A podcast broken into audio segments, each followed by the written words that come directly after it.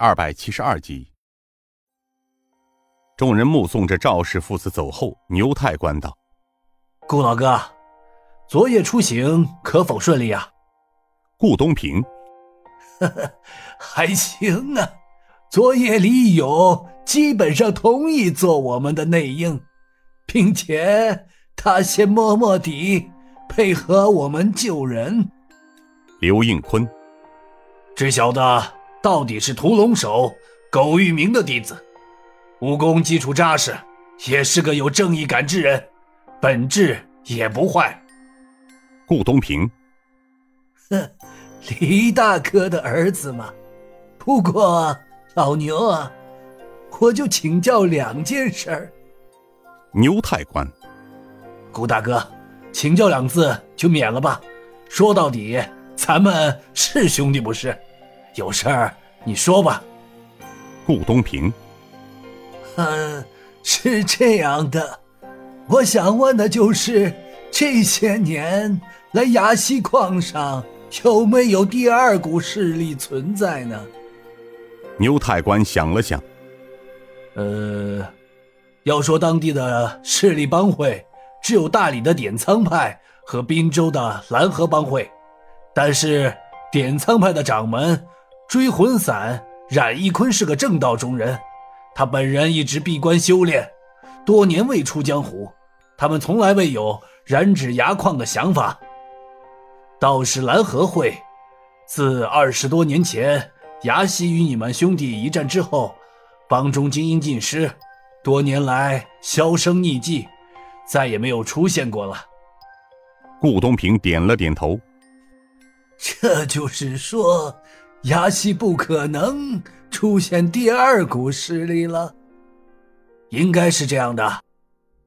老牛啊，第一次你被救，这肯定是宋城设的圈套，没错。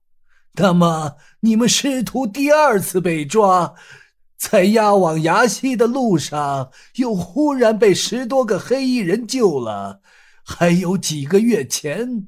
我曾听说宋城送了一批黄金，在滇蜀交界被劫了，而这伙半途劫黄金的人和救你的人，是不是有着一定的关系呢？牛太官大吃一惊，他惊奇的看着顾东平：“啊，什么？你怎么知道宋城押送的一批黄金到京城？”而且还被劫了。顾东平笑了笑：“呵 呵这消息啊，很可靠。莫非你不知道？”牛太官叹声道：“嗨，说起这事儿啊，我还是听一个旧属告诉过我，正在宋城把我从矿上调回内坛后发生的。听说宋城偷偷运了三十七万两黄金。”不过，这半途被劫的事情，我从未听说过。这恐怕连宋城的老小子也不会知道吧？顾东平道：“呃，这就是了。从崖西到京城，来回也需要八九个月的时间，而这次黄金被神秘人所劫，到现在。”也才五个月的时间，这就是说，你们不知，就连这批黄金的主人都还蒙在鼓里呢。但是，我想说的是，运送黄金和把你师徒押回崖西是很亲密的一件事儿，而那些救你的神秘人。何以能够准确的得到消息？如果他们在宋城身边没有卧底，要做到这两件事情，应该很难。的确是这样。哎，顾大哥，莫非昨晚你们发现了什么？是啊，洪武帝他们在押李勇回土地庙的路上，被两个神秘人。偷偷的跟踪，我从他们的藏身术中判断出，这两个跟踪的神秘人应该是老门主的五个护法其中的两个，一个是刘明山，另一个却是程铁心。所以当时你没有点破他们，因为我知道是他们之后，让我就不得不重新考虑现在崖西的局势，从而便让我想到。几个月前的黄金劫案，很有可能是他们做的，这就说明了一个问题。顾大哥的意思是说，老门主练功走火入魔是假，从明处退到暗处是真了。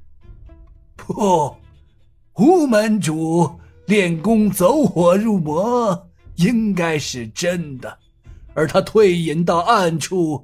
也很有可能，你不要忘了，五大护法中还有一个郑白坤，他目下不正是飞虎门中的副门主吗？牛太官却有些不以为然的笑道：“嗨，你说郑白坤？”他摇了摇头：“哼，我不信。”他郑白坤自从老门主走火入魔之后，第一个跳出来，让宋城当门主的是他。